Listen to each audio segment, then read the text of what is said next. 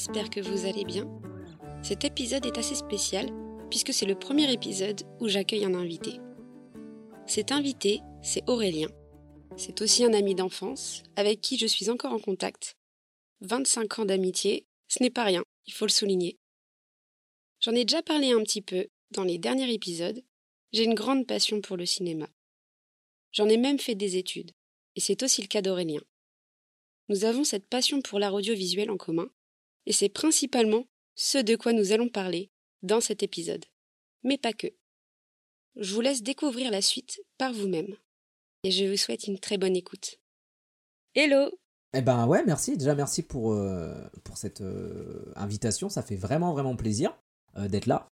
bah moi je m'appelle donc Aurélien, Aurel, petit diminutif de la chaîne Aurel Swag ou Zweg, ça dépend comment, comment vous le prononcez. Et effectivement, comme tu l'as si bien dit en intro, bah on a cette passion commune du cinéma qu'on a depuis, je pense, tout petit. Donc toi, euh, par rapport à moi, parce que moi j'ai fait un BTS en audiovisuel, toi tu as fait une fac de ciné. Ouais. Est-ce que tu recommanderais euh, la fac de ciné et qu'est-ce que ça t'a apporté? Alors euh, la fac de ciné, ça m'a pas trop trop servi en vrai. Enfin si, en vrai ça m'a servi pour quelques trucs, c'est-à-dire vraiment apprendre comment analyser des images, du son et autres. Mais on va dire que sur l'aspect pratique, ça m'a pas tellement servi parce que bah en fait on nous donnait pas vraiment envie de, créer quand on, était, euh, quand on était à la fac. On faisait nos cours un peu en amphi, on faisait plein de trucs théoriques, mais ça donnait pas du tout envie de, continuer là-dedans. Et ce qu'on faisait, c'est qu'on était un petit groupe de, 4-5 à la fac et on faisait nos. Là, on faisait nous nos projets à côté, qui avaient rien à voir avec la fac. Mais voilà, on faisait nos, nos projets à côté. On était quasi chacun à débuter avec une chaîne euh, YouTube. Euh, on a débuté à peu près là, et bah, en fait chacun faisait des, petites vidéos, et des fois on se réunissait euh, pour faire des, courts-métrages, on s'appelait les kangourous à l'époque. La chaîne existe encore. Aujourd'hui je pense j'aurais un peu honte de, regarder ça, parce que ça se voit, on était vraiment innocent quoi. Innocent avec, avec tout ça, on se disait ouais on va faire plein de trucs et tout, enfin voilà, on avait, on avait, on avait de l'envie. Sur ça on était motivé, ça c'est vrai. Et surtout, on se prenait pas la tête, on, faisait ça, c'était très rigolo parce qu'en plus, il y avait un peu les collectifs sur internet à ce moment-là. Euh, Studio Bagel, euh, Hollywood et Golden. Donc euh, ça c'était cool. Donc on, s'inspirait, ou en tout cas ça nous inspirait beaucoup pour faire des, des courts-métrages quoi. Et tu sais que je me souviens de la chaîne Kangourou, je crois que je suis encore abonné. Aïe aïe aïe. et c'était à l'époque où moi j'étais en fac d'anglais je crois, et bah, j'étais passionnée de ciné aussi, mais j'avais je m'étais pas projetée dans des études en audiovisuel et je sais que j'aimais beaucoup ce que vous faisiez même si c'était très bah, vous étiez pas professionnel, quoi. C'était très amateur, mais ça donnait envie, tu vois. Moi, je me suis projetée en, regardant votre contenu. Et en plus, ça se voyait que c'était bonne entente parce que vous étiez tous ensemble, vous étiez tous potes. Et je trouve que ça doit motiver encore plus, tu vois, de faire des projets comme ça quand t'es entre amis. Bah ouais, non, c'est vrai. Et puis surtout, euh, comme je disais euh, tout à l'heure, c'est. Euh, en fait, on se prenait vraiment pas la tête, puis c'était pas du tout le même. Si là, je vais, on devait le refaire aujourd'hui, forcément, on se professionnaliserait un peu plus ou en tout cas on se poserait beaucoup plus de questions sur oui peut-être euh, d'être plus pro en tout cas mais c'est vrai que quand on est en fac c'est un peu comme on est au lycée quand on fait nos premiers courts métrages je me souviens ouais au lycée euh, on faisait des courts métrages que là je ne montrerai jamais parce que sinon euh, ça va être très très très compliqué mais mais ouais non c'était vraiment on avait ce en fait on se prenait vraiment vraiment pas la tête. On voulait même faire des parodies de youtubeurs comme aujourd'hui on voit aujourd'hui avec bah, c'est Théodore qui a sorti une vidéo il y a pas très longtemps sur une parodie des youtubeurs et je me souviens on avait déjà fait ça en 2015-2016 donc euh, mais c'était nul. Enfin c'était c'était pas ouf quoi. Et euh, j'ai noté également que tu as participé à des tournages avec Golden Moustache. Et euh, je voulais savoir déjà comment tu as fait pour pouvoir y participer et qu'est-ce que tu as tiré de cette expérience? Golden Moustache au lycée c'était un peu c'était the truc pour euh, où on, vraiment se tapait des barres devant les movies versus life les fantômes de merde et tout. Enfin vraiment c'était euh, vraiment le la bonne époque d'internet quoi. Et bah se dire en plus on fait de la figuration avec bah, des gens qu'on aime beaucoup. Et on est allé voilà sur, euh, sur Paris faire ce premier tournage de, de Golden. Il y avait même McFly et Carlito à l'époque qui étaient connus chez Golden mais qui sont pas pas aussi connus qu'aujourd'hui et c'était c'était incroyable pareil en fait c'était une ambiance bonne enfant c'est ça nous qu'on a trouvé ouf c'est de se dire, en fait, là, ces mecs-là, ils font ce qu'ils aiment. Et en plus, bah, ils sont pros. C'est-à-dire, bah, ils, sont, ils doivent être payés pour faire ça. On se posait pas vraiment la question, mais on savait qu'ils étaient payés pour, euh, faire ça. Et bah, ils kiffaient, quoi. Et nous, on se disait, mais c'est trop bien. Et on pouvait discuter vraiment avec eux sur, sur plein de trucs, quoi. Vraiment, c'est même eux. Je me souviens que c'était McFly ou Carlito, je sais plus. Ils sont venus nous voir, nous figurants, et ils sont venus discuter avec nous. Il y avait même le Pérave, qui lui n'était pas connu à l'époque. Malheureusement, c'est des sketchs qu'on ne verra plus. Parce que bah, c'était la fin de Golden et je crois qu'ils avaient un partenariat avec Canal et tout, tout ça. Et plein de sketchs ne sont pas passés sur Canal pour X ou Y raison. Et c'est dommage. Parce qu'il y a plein de trucs qu'on a fait. En plus qu'on nous voit bien, qu'on a filmé nos, têtes. Mais qu'on ne verra euh, jamais. Et justement, participer à ces tournages qui sont bah, très professionnels, même si c'était pour YouTube à l'époque, est-ce que ça t'a pas motivé et donné envie bah, de continuer dans tes projets et de te professionnaliser un peu plus euh, là-dedans, dans la réal, dans les courts-métrages, etc. Ou est-ce que, à l'inverse, est-ce que ça t'a démotivé ou donné moins envie? Mmh, Bah démotivé, non, parce que bah nous, au contraire, on voulait, euh, on voulait faire euh, plein d'autres trucs autres que la fac. Donc non, au contraire, nous, ça nous a donné, à moi en tout cas, ça m'a donné envie de, de continuer. Est-ce que je voulais continuer dans la figure? Non, mais c'était un monde que je connaissais pas du tout, donc euh, moi c'était tout nouveau quand, quand, je voyais ça, et moi ça me plaisait beaucoup. Après, est-ce que je me suis dit, ah là là, j'ai envie de continuer là-dedans? Peut-être, peut-être inconsciemment. Moi je voulais juste finir mes études à la fac, finir ma troisième année et euh, me barrer pour faire quelque chose, je, je, ne savais pas. Puis bah vu qu'on était en fait ensemble euh, le, collectif, bah, en fait, voilà, on, se soutenait chacun. donc après, est-ce que faire les courts métrages, euh, tout ça, ça m'a motivé? Je sais pas. J'étais pas, euh, j'étais pas à fond dans ce que je faisais en fait. même quand j'étais devant la caméra, ça se voyait, j'étais pas trop trop à l'aise. En tout cas, je me, je me lâchais pas assez. Mais en fait, au fur et à mesure, bah, dès la troisième année où voilà, on a commencé un peu à en avoir marre, c'est vrai que en fait, on en avait marre aussi. Bah, deux personnes de la fac et tout, tout ça qui, bah, je sais qu'on se faisait beaucoup cracher dessus nous les kangourous à l'époque, on ne sait pas pourquoi. Euh, parce que je me souviens, ah ouais, ça je m'en souviens, qu'il euh, y avait des, gens qui jalousaient le fait voilà qu'on fasse des, des projets avec Golden Moustache, de dire ouais mais là c'est bon, maintenant ils, se la pètent avec leur projet Golden Moustache, tandis qu'on disait mais là on faisait juste de la figuration, c'est tranquille, tu vois. Et ouais, je me souviens qu'il y avait une espèce de, concurrence entre nous et ce, ce collectif-là. Quand je me rends compte aujourd'hui, c'est en fait c'est un peu une continuité de plein de choses. C'est quand tu fais des choses qui marchent, que tu es content, en fait, si tu l'exprimes, on va dire ouais, mais non, mais tu mérites pas, ouais, mais non, mais regarde-le, il a, il a été pistonné. Enfin, tu vois, c'est tous ces trucs-là. C'est vrai qu'en général, à la fac, on n'a pas été euh, poussé pour réussir. C'est plus, euh, on a été poussé pour euh, réussir nos nos, nos, partiels ou autres, mais quand on faisait des projets et tout, j'ai pas le souvenir que vraiment les gens étaient contents de, faire ça, quoi. Ça, moi, je trouve ça un peu dommage, mais c'est c'est même valable encore aujourd'hui. C'est valable encore aujourd'hui quand tu, tu, tu un projet. Euh, les gens, ils, en fait, ils aiment pas. Ils aiment pas que tu, que tu sois fier de ce que tu fais. Tu vois, si tu dis, si tu dis par exemple, ah, j'ai fait, euh, je, prends un exemple de YouTube, ah, j'ai fait une vidéo, elle a super bien marché, elle a fait 10 000 vues. Bref, ouais, mais on va te trouver une excuse. Ouais, t'as acheté des abonnés. Ouais, nanana. Ouais, mais t'as été putaclic. Enfin, tu vois, on va toujours trouver un, un truc pour te, pour te couper l'herbe sous le pied. Moi, je trouve ça, ça, ça un peu dommage, mais bon, c'est, c'est très français, ça, en tout cas. Très français. Et puis j'ai remarqué aussi que dans le cinéma, c'est assez répandu en vrai. Euh. On n'en parle pas assez parce que bah, il y a très peu de gens qui travaillent dans ce milieu-là. Mais moi, j'ai fait des stages dans des entreprises euh, euh, de production, tu vois, de cinéma justement, et tu voyais vraiment, c'est très, comment dire, c'est très basé sur les chiffres, sur les vues, sur qui travaille avec un tel, pourquoi, machin et tout, et parce que tout le monde se connaît au final. Et il y a beaucoup de rivalité, beaucoup de jalousie. Et c'est vrai que c'est un truc qui peut au final dégoûter et qui, moi, m'a un peu dégoûté en vrai des, sociétés de production.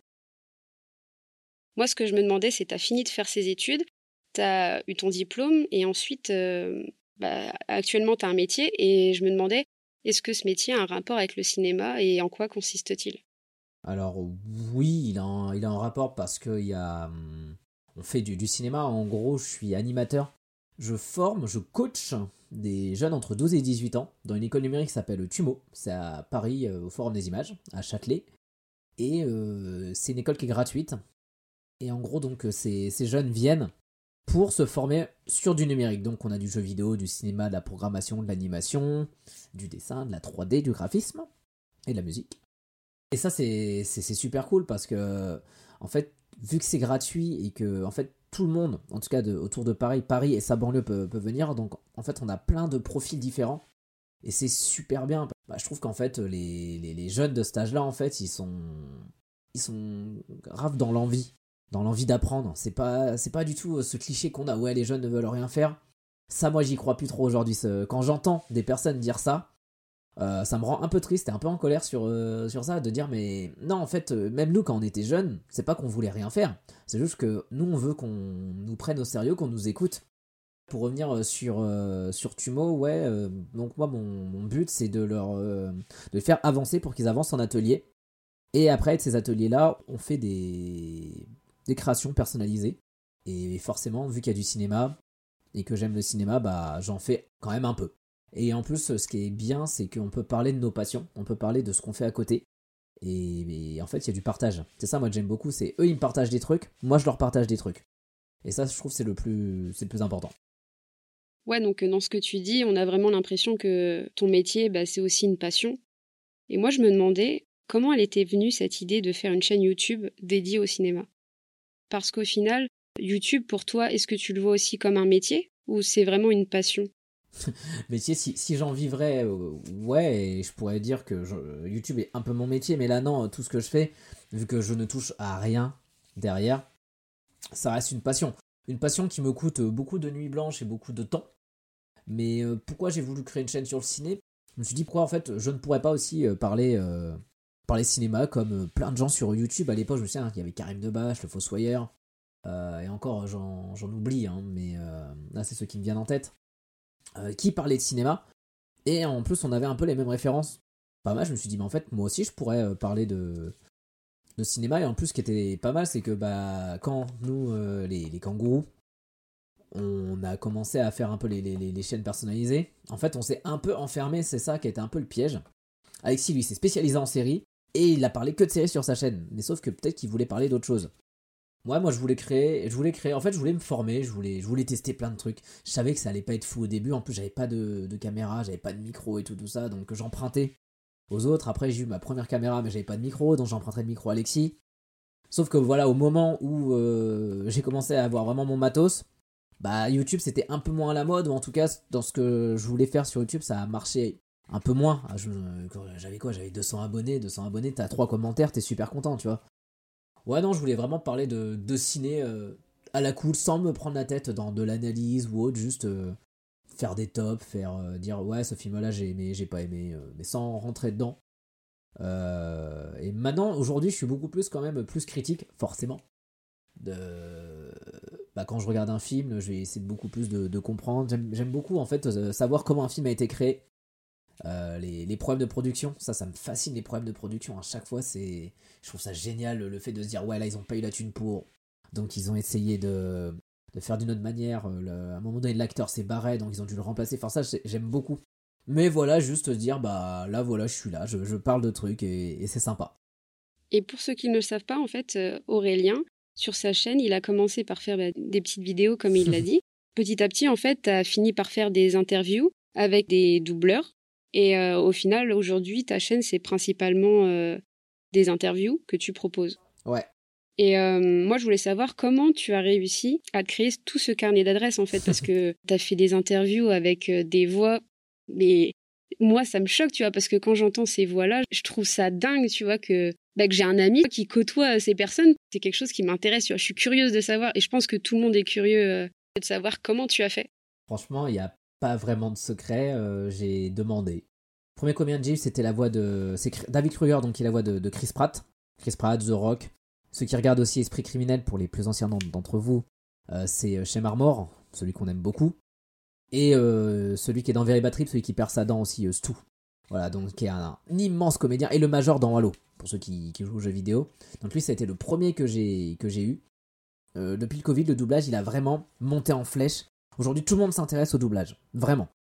Et en 2019, c'est fou à penser, mais on aimait bien ça. Il y avait quelques petits trucs, mais sans plus, tu vois.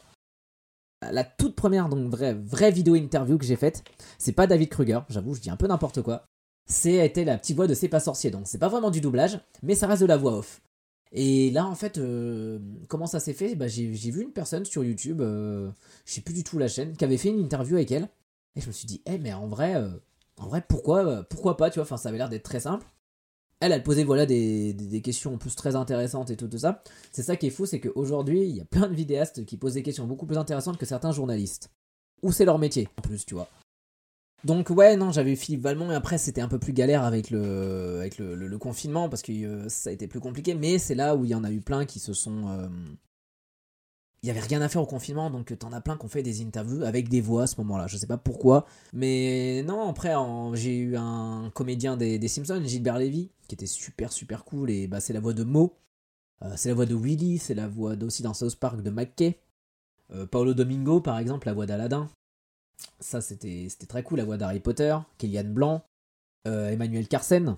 Donc, tu vois, il y, en a, y en a beaucoup quand même. Et dans les derniers, s'il faut remonter un peu, bah, Emmanuel Curtil, qui est la voix de, Jim Carrey, et euh, Morgan Freeman, euh, Benoît Alman, qui est la voix de, de Morgan Freeman. Ça, ça a vraiment été dans les derniers. Et quel est l'invité qui t'a le plus impressionné parmi tous ceux que tu nous as cités? En vrai, il y en a, il y en a un que j'ai eu il y a pas très longtemps, bah, qui est le, qui est le la voix française de Nicolas Cage, donc qui s'appelle Dominique Collignon-Morin, où lui, en fait, bah, il ne fait pas d'interview parce qu'il n'aime pas du tout ça, et bah, en, battant un petit peu, en négociant tout ça, et euh, voilà, j'ai réussi à l'avoir, j'ai réussi à avoir 40 minutes de son temps, mais vraiment, ce qui est fou, c'est Nicolas Cage, c'est Luke Skywalker dans la saga Star Wars, c'est Hades dans Hercule, c'est il a doublé dans Nemo, c'est le, poisson euh, Jill, c'est ça, il fait Willem Defoe dans quelques films. Et il en a fait, il en a fait tellement d'autres. C'est le père de Marty McFly dans Retour le futur. Enfin voilà, tu vois, c'est vraiment un immense comédien, mais qui euh, n'aime pas ça. Donc ça, ça m'avait impressionné et euh, je pense que avoir Emmanuel Curtil chez toi, Jim Carrey chez toi, là, je pense que c'est vraiment là où je me suis dit, waouh, c'est fou quoi. Je me demandais du coup parce que tu as reçu beaucoup beaucoup de monde euh, sur ta chaîne. Et il n'y a pas un invité que toi t'aimerais recevoir en interview sur ta chaîne? Mort ou vivant, tu vois, quelqu'un euh, que tu idolâtres et que tu rêverais euh, d'interviewer? Normalement, j'aurais dû l'avoir, mais il est mort deux jours avant qu'on se voit. C'est Patrick Poivet, qui est la voix de, Bruce Willis. On s'était contacté, j'avais contacté sur Messenger, il m'avait rappelé un soir, très bizarre d'ailleurs d'avoir Bruce Willis au, téléphone. Et il est mort deux jours avant l'interview. Donc ça, ouais, ça, c'est, ça reste euh, un, énorme regret, on va dire. Et si je veux là en dire un vivant, parce que j'avoue, je dis que des morts, ça serait Emmanuel Garijo qui double euh, Stitch notamment, qui double Corneille dans Corneille, euh, Bernie dans Corneille et Bernie, qui est Anakin dans Star Wars. Ça serait fou de l'avoir, mais lui ne fait pas du tout d'interview.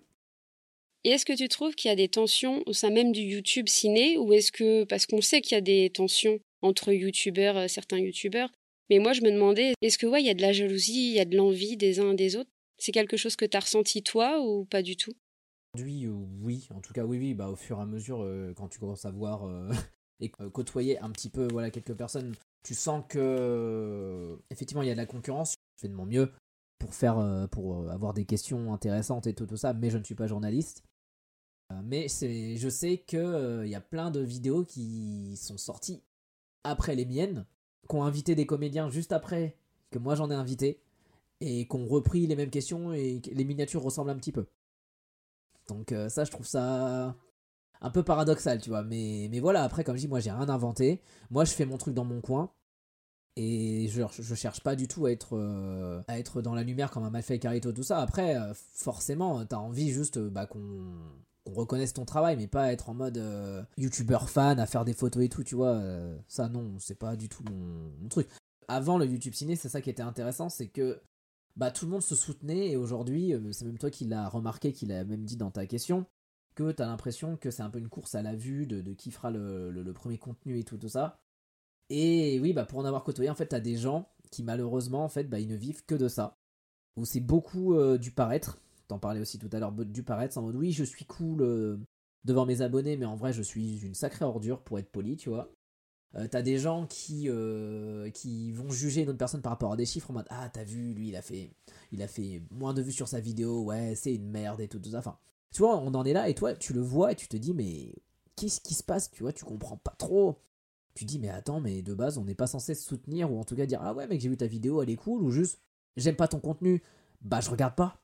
Mais maintenant, en fait, bah, vu que moi, après, j'ai toujours été un peu dans mon coin tranquille, j'ai pas d'emmerde avec, euh, avec les gens, quoi. Moi, je fais mes trucs tranquilles dans mon coin. Et je demande rien à personne, je demande juste à moi ce qu'on me laisse tranquille et que et qu'on me mette pas dans toutes ces histoires. Mais voilà, d'après des histoires de jalousie et tout ça, bien sûr. Après, c'est partout dans tous les milieux.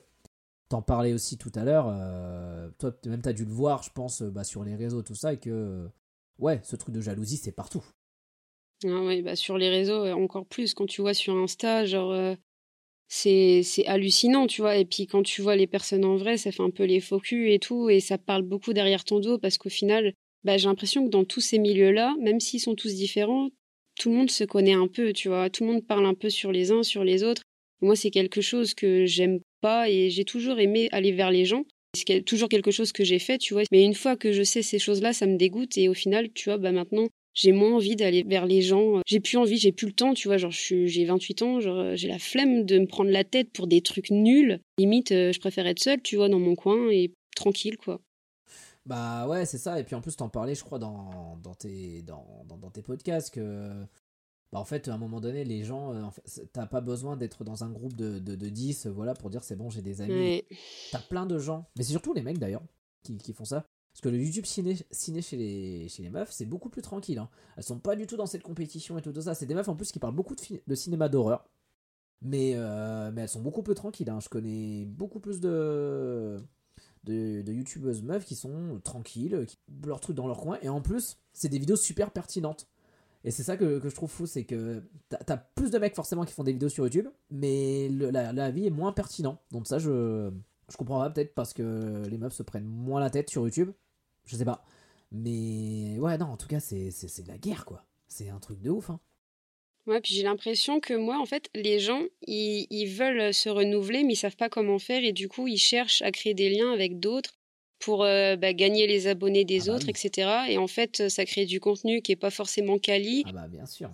Tu vois, les feeds de youtubeurs et tout, ça m'intéresse plus tant que ça, tu vois, à part certains concepts Genre euh, ceux de Squeezie, genre je les trouve géniaux, tu vois, mais il y en a d'autres où je suis là, bof quoi. Et puis euh, c'est du contenu où il n'y a pas vraiment de fond, où c'est juste en mode euh, divertissant, mais sans être vraiment divertissant, t'en retiens pas grand chose.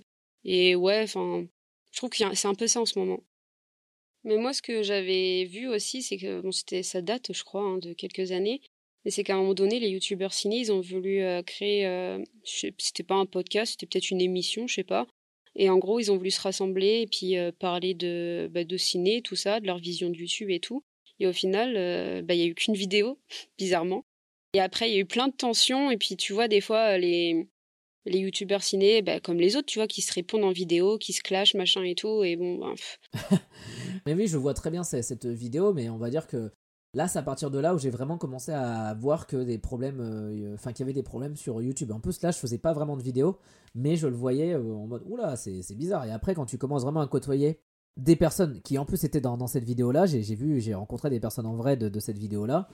Euh, t'en as qui sont trop cool, t'en as qui sont moins cool, mais juste t'en as, tu dis ah ouais, en fait, t'en as, ils sont juste là, on sait pas trop.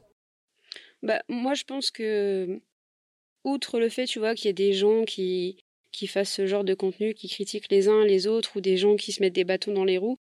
Certes, bon, les personnes qui font ça, c'est pas, c'est pas bien, quoi, mais les gens, c'est des gens qui font du contenu, qui disent peut-être des choses intéressantes, des choses plus intelligentes que ce qu'ils font. Si ça leur apporte quelque chose, bah au final, tu vois, ça me dérange pas tant que ça que les gens continuent d'en consommer. Moi, personnellement, c'est quelque chose que j'ai pas envie de faire et du coup, bah, je le fais pas. Aujourd'hui, je suis beaucoup moins de personnes. Mais les personnes que je suis, c'est les personnes que je sais qui ont de belles valeurs, qui partagent les mêmes valeurs que moi, et leur contenu m'intéresse. Je vais pas suivre une personne juste parce que j'aime bien la personne, tu vois. Si son contenu m'intéresse pas tant que ça, bah c'est bête, tu vois, mais je vais pas continuer de la suivre. Je sais pas si toi c'est pareil.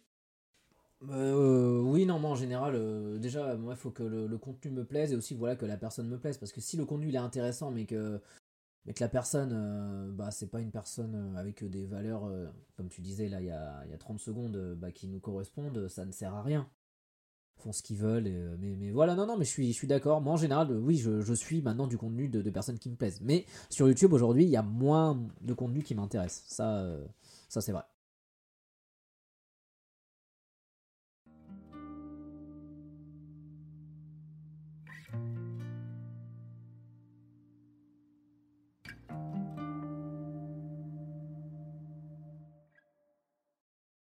Petite transition. je souhaitais profiter de la présence d'Aurélien sur le podcast pour parler de ces séances de cinéma qui nous ont particulièrement marqués, lui et moi, et j'aimerais vous raconter pourquoi ces séances nous ont marqués plus que d'autres. Qu'on le veuille ou non, voir un film au cinéma nous transporte, de par les émotions qu'il nous transmet, et nous fait voyager par son histoire. Et on l'a vu ces dernières années, et encore plus ces derniers mois, certaines sorties de films au cinéma sont de réels événements. On ne le voit rien qu'avec les réactions des spectateurs, qui sont malheureusement parfois filmées et retransmises sur les réseaux, tels que TikTok. Ces réactions sont impressionnantes. Et c'est fou de constater qu'un film peut créer cette sensation chez les spectateurs. Attention, dans la suite de cette interview, on ne parle pas de nos films préférés. On parle des films qui nous ont marqués lorsqu'on les a vus au cinéma, pour diverses raisons. Il y aura aussi sûrement du spoiler. Ce sont des films qui sont déjà sortis depuis un petit moment, donc normalement ça ne devrait pas vous poser de problème, mais je tenais à vous le dire. Je vous laisse avec la suite. Mais mes parents, c'est ça qui est cool, c'est qu'ils ont noté tous les films que j'ai vus quand... quand on allait au cinéma en famille, ils les notaient. Ah, c'est génial ça. Et ça, c'est ça, c'est trop cool. Et le premier film que j'ai vu, donc ça devait être en 98, c'était Kirikou et la sorcière. Et en plus, c'est un film d'animation. Et en plus, c'est un très bon film. Donc franchement, c'est pas mal quand même. Il y a eu les premiers Shrek, L'âge de glace, tous ces trucs-là. Mais vraiment, je pense, le premier film live que vraiment je me souviens, c'est le premier Harry Potter. Dans, mes souvenirs là, comme ça, c'est le premier Harry Potter. Ah ouais, mais attends, parce que moi, du coup, euh, j'ai voulu repenser au film que j'ai vu dans mon enfance. Et le premier, vraiment, où la séance m'a choqué et que j'ai toujours en tête, c'était euh, Astérix et Obélix, Mission Cléopâtre. Donc c'était en 2002. Donc j'avais 7 ans et ça m'a marqué parce que la salle était tellement remplie qu'il n'y avait plus de place pour s'asseoir sur les sièges et que les gens s'asseyaient dans les escaliers. Ah oui. Euh, et il y avait plein de familles, il y avait vraiment de tout, tu vois, c'était des familles, des personnes de tout âge confondues. Je me souviens pas que ça ait applaudi à la fin, mais ça riait tout le temps. Non, c'est vrai. C'est vrai que Mission. Bah, en vrai, on a quand même eu une, une bonne année, euh, enfin une bonne décennie, je trouve, en, cinéma quand, quand on était petit, parce que bah, nous, on a pu découvrir les Harry Potter. On était trop jeunes pour Seigneur des Anneaux, donc ça, j'avoue, je suis un peu, je suis un peu déçu. J'aurais bien aimé découvrir Seigneur des Anneaux au cinéma, mais Harry Potter, voilà, ça reste. Euh, pour nous, c'est vraiment notre saga. nos, nos parents, c'était l'Indiana Jones et les Star Wars. Nous, c'est Harry Potter. Donc en vrai, c'est pas mal, quand même. Bah oui, c'est même très bien. Mais tu vois, Harry Potter, j'aurais trop aimé le mettre. Ça m'a pas marqué tant que ça, en fait. Je me souviens pas de ma réaction, quoi. Alors que je sais que j'étais contente, tu vois, mais je me souviens plus exactement comment j'ai vécu à ce moment-là euh, dans la salle. D'accord. Mais tu parlais aussi des gens euh, qui étaient euh, par terre et tout, ça. Moi, ça me rappelle que ça avait fait ça à la séance d'Avatar, le premier en 2009. les gens étaient par terre. Je me souviens que ça, ça m'avait, ça m'avait vraiment marqué. Eh ben, figure-toi que Avatar est dans ma liste. Ah, ok. Et je l'ai mis pour une bonne raison, c'est parce que c'était le premier film en 3D que j'ai vu. Et à l'époque, c'était une dinguerie. Et ouais, puis c'était une claque. Visuellement, il y a les effets spéciaux et tout. Enfin, c'était c'était fou quoi. Et la 3D, bon, maintenant la 3D pour moi, je préfère euh, l'IMAX. Pour moi, c'est plus quali que la 3D, mais c'est vrai qu'à l'époque, c'était génial. Ah bah oui, de fou. Après, euh, on peut rester dans les dans les salles un peu blindées, euh, vraiment où je me souviens, c'était ça touchait plusieurs générations. C'était Avengers Endgame. Moi, ça m'avait fait ça. Et ben, il est dans ma liste. Et ben voilà, ben, il est dans ma liste aussi, Avengers Endgame. Il est même en deuxième position. Mais euh, après, je me souviens, on en avait même parlé parce qu'on avait même fait une vidéo, tu te souviens, du top et flop 2019. Ouais. On en avait parlé que oui, en fait, bah, Endgame, qu'on aime ou pas Marvel, Endgame, ça. C'est un peu le film qui. En tout cas, moi, ça m'a fait ça, qui est un peu conclu, tu vois, quand on a vu le premier Iron Man en 2008, on était ado et quand Avengers Endgame s'est fini, c'était vraiment la, la, fin du, du MCU. La fin du MCU, la fin de la phase 3 ou 4. Et bah, je veux dire, on, on avait grandi avec les personnages, euh, on, a, on avait un peu notre parcours pro, mais là, je trouve que vraiment avec Endgame, c'est une, une, fin de quelque chose, tu vois. Ça avait fait ça avec Harry Potter. Je me souviens quand même que, waouh, ouais, c'était. C'était quelque chose. C'était vraiment quelque chose. C'était une claque, hein. Moi, bah, j'ai mis Endgame parce que du coup, euh, à cette époque-là, j'avais des potes qui étaient très fans des Marvel, qui avaient lu les comics et tout, et qui avaient beaucoup de théories, tu vois, mais vraiment des, ah. des, fans, des gros fans. Et euh, je suis allée euh, voir le, le, film avec eux et tout, donc c'était en IMAX, machin, genre, c'était trop beau. Ouais. Et, et ce qui était ouf, c'est que chaque prédiction, parce qu'on en parlait, on avait des conversations, des théories, tout ça, et chaque chose dont on avait parlé, ça s'est vraiment produit. Ah ouais? Et c'était une dinguerie, genre on était hype, mais t'imagines même pas à quel point. Et, et vraiment, genre, euh, il y avait trop d'émotions. On a, pleuré, je sais pas combien de fois pendant le film. À la fin, j'avais vraiment jamais, pour le coup, vécu ça, tu vois, en regardant un film. Ouais, je suis d'accord. Je suis d'accord. Bah, ça avait fait ça aussi avec Infinity War. Je l'ai pas mis dans la liste, mais je vais faire une petite parenthèse. Euh, où vraiment, quand le film s'est fini, vraiment, il y a eu un silence. Et les gens sont sortis en silence. Ça, ça m'avait choqué. Ouais, et pourtant, enfin, c'est un, un Marvel, tu vois, et et tu fais ah ouais ok. Et pourtant enfin j'en ai vu des films déprimants. J'en ai un dans la liste un film extrêmement déprimant où vraiment pareil en fait on, est ressorti. Euh, c'est le fils de Saul je sais pas si tu l'as vu. Non. Euh, c'est un film qui est très dur c'est sur la sur un, gars qui travaille dans un camp de concentration et il trouve son il, retrouve son fils donc qui est mort qui est passé malheureusement par la chambre à gaz et il essaye de, l'enterrer ce film là il est euh, en fait il est filmé toujours du même point de vue, c'est-à-dire le personnage, tu le suis toujours de dos quasi. Donc en fait, vraiment, tu vois tout ce qui se passe aux alentours, t'as du flou, tout ça. Et bah, c'est le film le plus déprimant que j'ai vu avec le tombeau des Lucioles et la liste de Schindler. Donc voilà, gros, gros, gros truc, mais c'est vrai que, ouais, comme, euh, comme tu disais, ouais, en fait, tu te regardes et tu dis, ok, qu'est-ce qu'on qu'est-ce qu'on fait de la vie maintenant? Mais c'est ça qui est bien aussi au cinéma, tu vois, c'est que ça peut te faire réfléchir, ça peut te remettre en question, tu vois la vie différemment quand tu ressors du film. Et c'est ça qui est bien. Moi, il y a un film que tu connais bien et que j'ai mis dans ma liste, c'est Ready Player One. Alors, je sais ton avis sur ce film, mais moi, en fait, il m'a marqué parce que c'est la première fois que j'ai testé la 4DX. Donc, pour ceux qui savent pas ce que c'est, c'est avec les sièges euh, qui ah bougent, avec euh, la buée, les jets d'eau. Et en plus, moi, Ready Player One, bah, je suis fan parce que bah, ça parle de pop culture et il y a plein de petites références. Puis même le scénario, moi, j'adore. La première fois, je l'avais vu en 4DX et ouais, genre, je regrette pas parce que c'était vraiment le film pour tester la 4DX. Après, la 4DX en soi, je recommande pas tant que ça, tu vois, parce que avoir un siège qui bouge tout le temps et tout, c'est un peu chiant hein, parfois, on va pas se le cacher. Mais ouais, c'était une séance qui m'avait marqué et j'avais trop kiffé. Attends, la 4DX, euh, j'avais vu quelques films voilà, comme ça en 4DX, mais c'était cool. Mais j'ai pas eu de séances qui m'ont marqué en 4DX. Par contre, euh, nous, tu sais, forcément, on a, on a vu des films en pellicule à l'époque, mais on savait pas trop que c'était en pellicule, vu qu'aujourd'hui tout est en numérique.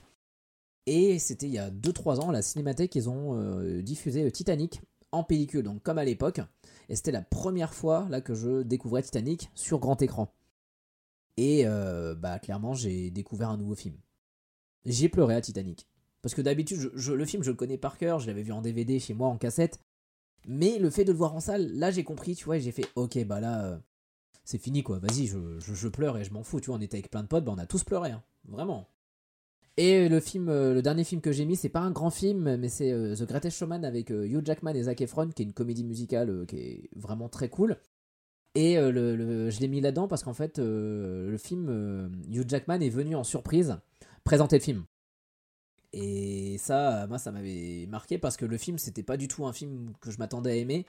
Et en sortant, je l'avais vu avec Alexis d'ailleurs, et en sortant, bah, en fait, on s'est mis à écouter la BO pendant très, très, très, très, très longtemps.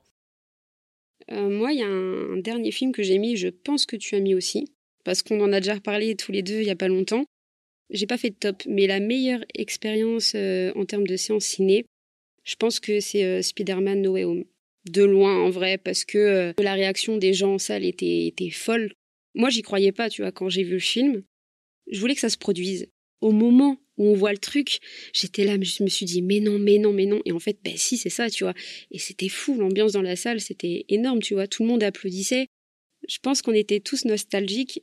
Et en voyant ce moment, tu vois, parce que revoir les Spider-Man de notre enfance, je sais pas, jamais dans, dans le monde du cinéma, c'est arrivé, tu vois, ce genre de choses. Enfin, que de par toutes ces pétitions, les scénaristes, ils se sont dit, vas-y, euh, les gens, ils veulent les voir, vas-y, on les met dans le film. Enfin, je trouve ça dingue. Je pense que jamais on vivra ce genre de, séance. Enfin, je vois pas comment. Et après, euh, bon, le point de vue sur le film, tout le monde peut avoir un point de vue différent. Je sais que le film est, bien, mais voilà, il n'est pas euh, extraordinaire non plus. Mais ouais, enfin, juste de par ce qu'ils ont fait du scénario, enfin, je trouve ça magique, quoi. Euh, ouais, ouais, non, mais je suis d'accord. No, no, Way Home, euh, c'est vrai qu'aujourd'hui, c'est facile de, de, retourner un peu sa veste euh, sur ouais, le film, il est pas bien. Oui, le film, c'est pas un grand film, bien sûr, mais l'expérience, elle était incroyable. Donc, je suis d'accord avec toi que No Way Home, j'aurais pu le mettre aussi. Ça, j'aurais vraiment pu le mettre parce que dans la salle, j'y croyais pas. Je me dis, waouh, il y a Toby Maguire dans... avec Andrew Garfield. Enfin, c'était fou, quoi. Moi, je pense qu'on va s'arrêter là parce qu'on a parlé pendant pas mal de temps déjà. ah bah tu sais, non, on pourrait, on pourrait parler pendant des heures. Hein. C'est ça qui est fou. Mais toujours un plaisir. Hein. Bah, c'est ce que j'allais te dire. Je vais te remercier euh, d'être le premier invité sur le podcast. Merci à toi et, très honoré d'être d'être le premier invité. Mais franchement, bah, déjà aussi bravo, bravo pour ce que tu fais sur ton podcast et tout. C'est trop top. Ah, merci. D'habitude, c'est toi le spécialiste des interviews, donc j'espère que ça t'a plu. ah bah ouais, non, mode de, de ouf, c'était trop, c'était trop cool. J'espère aussi que ça a plu à nos auditeurs. J'espère que vous avez apprécié ce nouveau format qui est assez spécial. Et sinon, je voulais savoir si tu avais un, mot à rajouter à la fin, avant qu'on se quitte. Euh, allez en salle, allez, voir des films. Là, en ce moment, il y a plein de films qui sont sortis. Il y a les Oscars qui sont passés il y a pas très très longtemps. Je sais pas quand sortira l'épisode, mais, mais voilà, il y a plein plein de films qui vont être intéressants. Faut pas s'intéresser qu'aux grands films euh, type Marvel. Il y a des petites pépites qui sont vraiment cool. Donc, euh, non, faut aller, faut aller en salle. Faut, faut regarder des films, que ce soit euh, sur, sur des plateformes de manière plus ou moins légale. Faut regarder des films. Voilà, c'est tout ce que je peux dire pour conclure tout ça. Très bien. Merci à toi. Merci Isa. À plus. Salut.